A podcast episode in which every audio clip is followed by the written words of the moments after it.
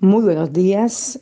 Les saludamos desde el altar de Mensajeros de la Cruz de Cristo, Barranquilla, Colombia. Continuando en este día con nuestros fundamentos de la guerra espiritual. Como bien sabemos, ayer iniciamos en el libro de los Salmos y hoy vamos a continuar con este estudio. Cuando nos reunimos en adoración, deberíamos esperar oír la voz del Señor la profecía puede declararse o puede cantarse. 1 Corintios 14, 15 dice, que pues oraré con el espíritu, pero oraré también con el entendimiento. Cantaré con el espíritu, pero cantaré también con el entendimiento.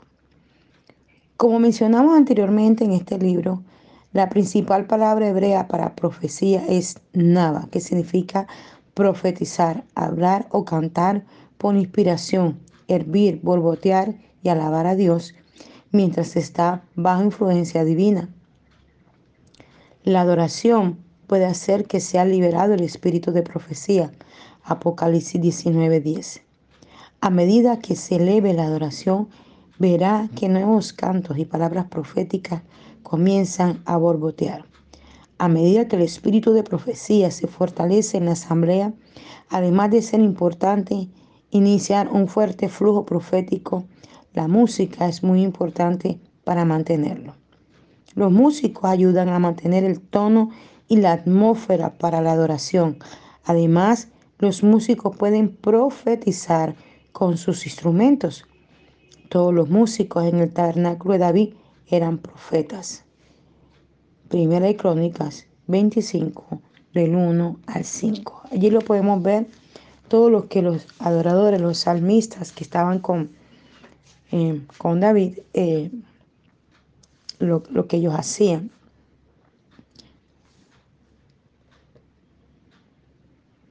Al igual que un aguilucho en el nido de su madre, estaremos seguros de la presencia de Dios. Su verdad nos cubre y nos protege. Salmo 9, perdón, Salmo 91 del 4 al 5. En la actualidad muchos tienen grandes problemas con los terrores nocturnos, niños, adultos por igual. Los temores a la oscuridad permanecen en algunos jóvenes hasta la edad adulta. Los acosadores nocturnos sigilosos del infierno no tienen derecho cuando usted está en ese lugar de protección. Ningún arma del maligno puede penetrar en el escudo de fe y confianza que vigila la entrada del lugar secreto. En su presencia huyen los viejos temores, mientras que otros se convierten en víctimas del enemigo. Usted estará salvo por su relación cercana con Dios. Cuando mantenemos la comunión con Dios, aunque el enemigo intente dañarnos, usted se mantendrá en esa comunión perfecta del Espíritu Santo para que nada malo acontezca sobre su vida. Salmo 91.1 dice, yo habito al abrigo del Altísimo y permanezco bajo la sombra del Omnipotente. David oró en contra de las conspiraciones de sus enemigos. Los salmos están llenos de referencia a los planes de los malvados para derrocarlos, pero sus oraciones fueron la clave para destruir esos planes y traer liberación a su vida.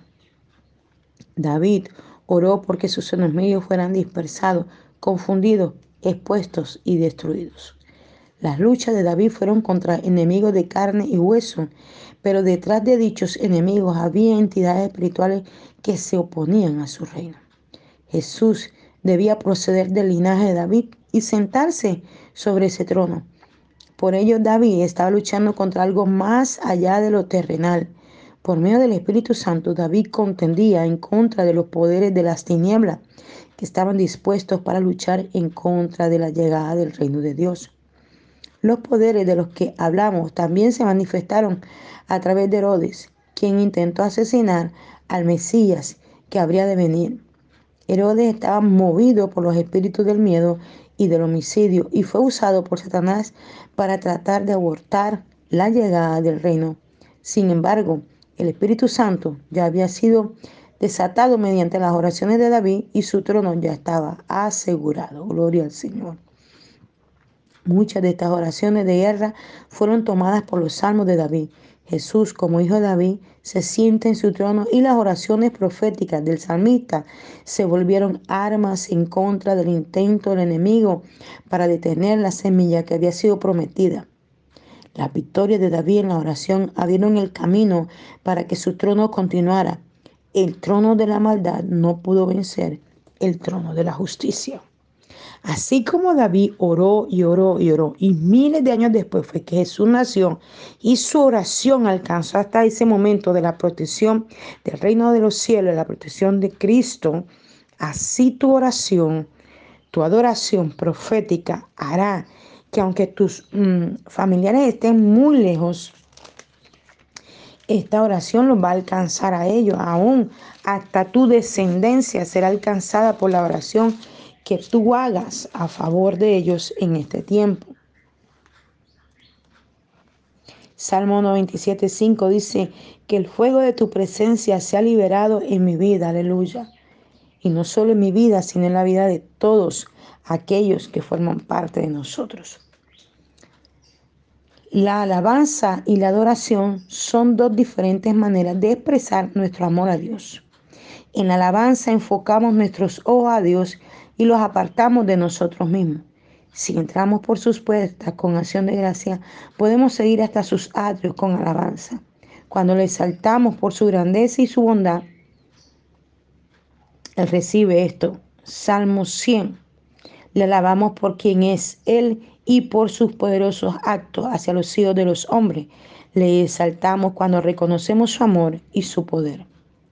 La verdadera adoración se produce cuando nuestro espíritu experimentado, ha experimentado un encuentro divino con el Dios viviente. En la adoración, el creyente expresa el afecto y la profunda devoción de su corazón en la presencia de Dios. En su sentido más profundo, adoración es una respuesta del corazón a la presencia manifiesta de Dios. El agradecimiento que hay en nosotros hace que haya una adoración pura hacia nuestro Dios. David entendía que la alabanza era un arma eficaz contra sus enemigos. Él escribió, de la boca de los niños y de los que maman, fundaste la fortaleza a causa de tus enemigos. Salmo 8, 2. Cuando Jesús citó al salmista, sustituyó la palabra fortaleza por la palabra alabanza de la boca de los niños y de los que maman, perfeccionaste la alabanza. Mateo 21, 16. La alabanza es una fortaleza espiritual contra nuestros enemigos. Cuando aprendemos a adorar verdaderamente al Señor en espíritu y en verdad, la alabanza detiene al vengador y hace huir al enemigo. Ese es el motivo de que Satanás repudia la adoración, porque él le toca oír.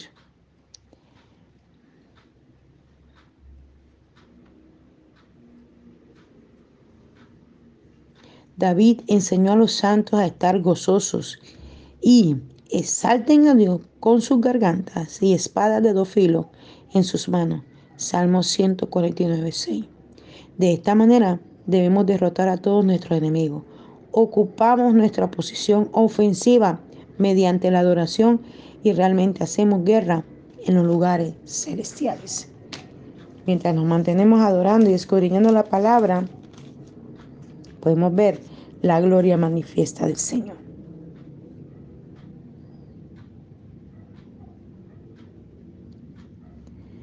¿Cuál es la diferencia entre alabanza y adoración? Aunque en estos términos se utilizan por parte de algunos de modo intercambiable, hay una importante diferencia que necesitamos entender. El propósito de la alabanza es llevarnos a la presencia de Dios. Adoración es la respuesta de nuestro corazón a Él cuando llegamos a entender de modo consciente su presencia. Alabanza y acción de gracia exaltan a Dios por lo que Él ha hecho adoración es nuestra respuesta de amor a quien es Él. Una respuesta inevitable del corazón amoroso en la presencia de Dios.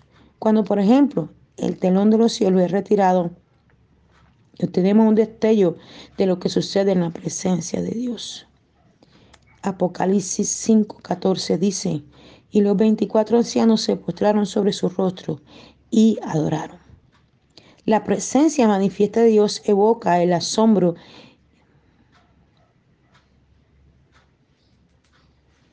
de lo que la presencia de Dios, perdón, la presencia de Dios evoca el asombro irreverente que con frecuencia no podemos hablar, sino que debemos mostrarnos delante de Él en adoración. Expresemos nuestro amor y adoración más profundo al Señor. En la adoración rendimos nuestro corazón y rendimos nuestra vida a Él. Y cuando estamos en adoración no debemos ser irreverentes en, cuanto a, a que estamos pendientes de una cosa, de la otra, y nos salimos del propósito que Él quiere que, que lo adoremos. Dios está buscando un pueblo que lo adore en espíritu y en verdad. Juan 4, 23. Cuando Isaías estaba en la presencia de Dios, vio la verdad acerca de sí mismo y clamó, ay de mí. Isaías 6:5. En el lugar de adoración no solo vemos a Dios, sino también nuestro pecado en comparación con un Dios santo. Entonces le adoramos arrepintiéndonos y derramando nuestra voluntad y nuestro deseo a sus pies, en oración, pidiendo que se haga su voluntad. A cambio, recibimos sus propósitos eternos y transformadores para nosotros. En adoración tenemos una clave vital del cambio personal. La verdadera adoración presupone una vida de sumisión al Señorío de Cristo. Expresa nuestra total devoción a Dios a causa del amor por Él y por una pasión consumidora de agradarle en todo. Bendito sea su nombre. Cuando adoramos al Señor, nuestra vida se rinde. Y la adoración es una arma poderosa, porque mientras tú estás adorando, muchas veces ni siquiera tienes que reprender. Tu adoración hace huir las tinieblas, las hace retirar, porque tu corazón y el mío están totalmente rendidos al Señor. Demasiadas personas que aspiran a ser generales de oración se han vuelto personajes atemorizantes en lugar de hombres y mujeres con un carácter santo. Un general no llega a hacerlo por una batalla exitosa, sino por muchas guerras. Algunos van y pelean por una escaramuza y piensan que están listos para ser ascendidos. Pero el verdadero ascenso solamente proviene de Dios. No se trata de medalla y gloria, ya que la gloria solamente le pertenece al Señor Dios, sino de traer el reino de Dios de manera que afecte los reinos de este mundo en oración. Nunca podemos lograr esto si nos falta las virtudes de un general de oración. Sabiduría piadosa, honestidad, bondad, valentía y vivir una vida de devoción, disciplinada en lugar de ser impulsado por el último viento, doctrina o capricho del deseo.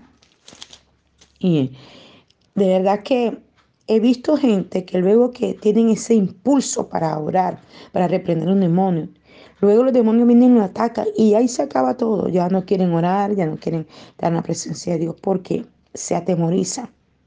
Por eso el mantenernos diariamente en la comunión con Dios nos da la valentía para estar en esta constante lucha todos los días y reprender las tinieblas y hacerlas retroceder. Los generales de oración deben ser implacables, implacablemente honestos, primero con Dios y luego con los demás. La fe honesta o sincera, que es la que no está manchada con deseos egoístas o con ambiciones impías. La base para todo esto es una vida en la que la honestidad se procura sin concesiones, cuando los demás lo pueden ver, así como cuando nadie más lo está viendo, sino solamente Dios. Esto únicamente proviene de pasar tiempo en oración, confesando sus pecados y pidiéndole a Dios como David lo hacía.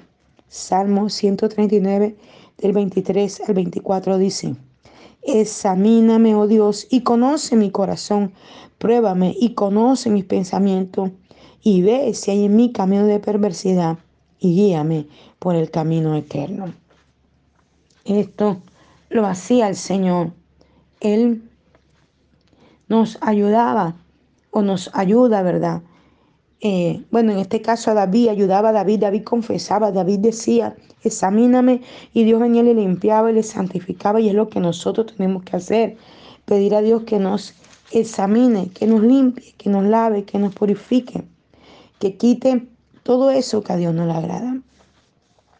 Salmo 143, 8 dice, recibo tu misericordia cada mañana. Es su misericordia la que nos sostiene, la que nos ayuda que nos lleva cada día en el nombre de Jesús, delante de su presencia.